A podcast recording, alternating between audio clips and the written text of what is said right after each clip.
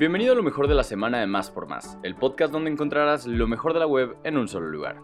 Comencemos con la pregunta del día. ¿Cómo se llama el país africano con costa en el Atlántico y que su capital es Libreview?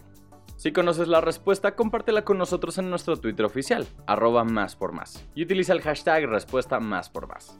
No olvides que nuestra sección de ocio ahora también tiene una versión digital. Entra a máspormás.com.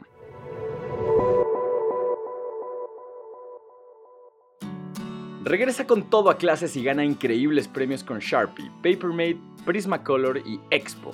Compra desde 250 pesos o más, registra tu ticket de compra en el sitio oficial de la promoción y elige entre más de 16 mil premios. ¿Qué esperas para participar?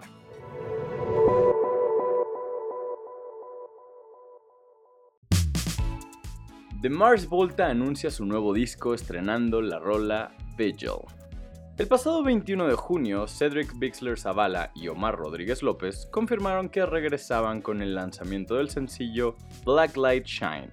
Más tarde presentaron Graveyard Love y aumentaron nuestras expectativas de que ambos soltaran detalles sobre su siguiente álbum de estudio. Este 2022 podremos escuchar su siguiente disco, se trata de una colección de 14 rolas donde este increíble dúo vuelve a experimentar musicalmente, así que prepárate porque falta muy poco para que llegue a nuestras vidas el siguiente álbum.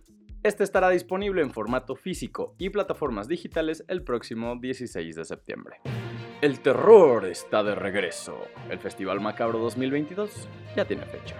El Festival Internacional de Cine de Horror está más que listo para regresar y aterrarnos con una nueva selección de películas. Esta vez se enfocarán en lo distópico y según lo compartido en sus redes sociales, esta edición incluirá el estreno de Nope, la más reciente producción de Jordan Peele.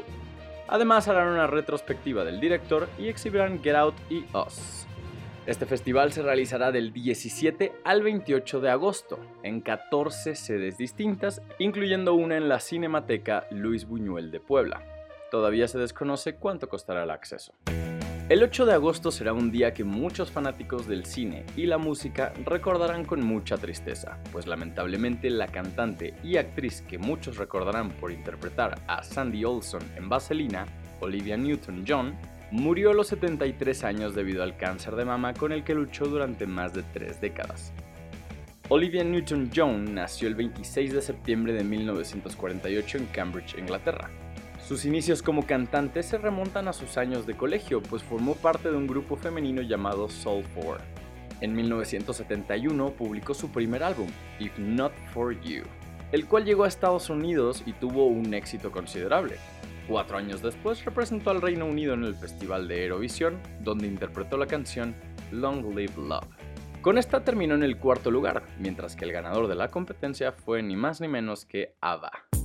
Serena Williams anuncia su retiro del tenis.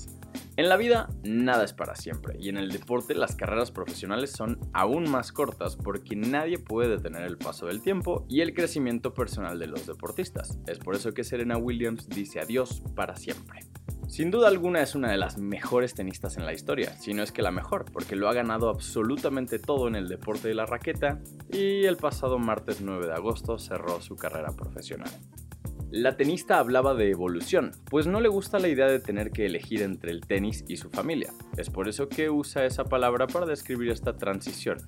Una de las cosas que la motivó a poner fin a su carrera fue hacer crecer su familia y una situación con su hija Olimpia.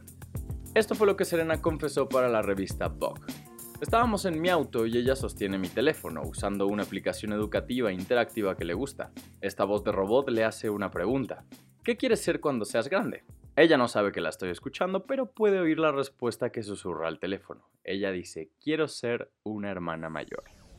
Sácales provecho. Cambia cuadernos y libros usados por comida. Si todavía tienes pilas de cuadernos y libros usados del año pasado o anteriores, no los tires, mejor cámbialos por hortalizas y plantas. Este domingo 14 de agosto habrá mercado de trueque en el bosque de San Juan de Aragón.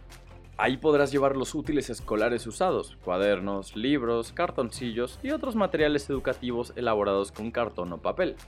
A cambio te darán hortalizas, plantas y otros objetos, así lo informó la SEDEMA. María del Rosario Campos Berumen, subdirectora de Educación para la Sustentabilidad, dijo que estos recursos escolares fabricados con recursos naturales pueden ser reciclados.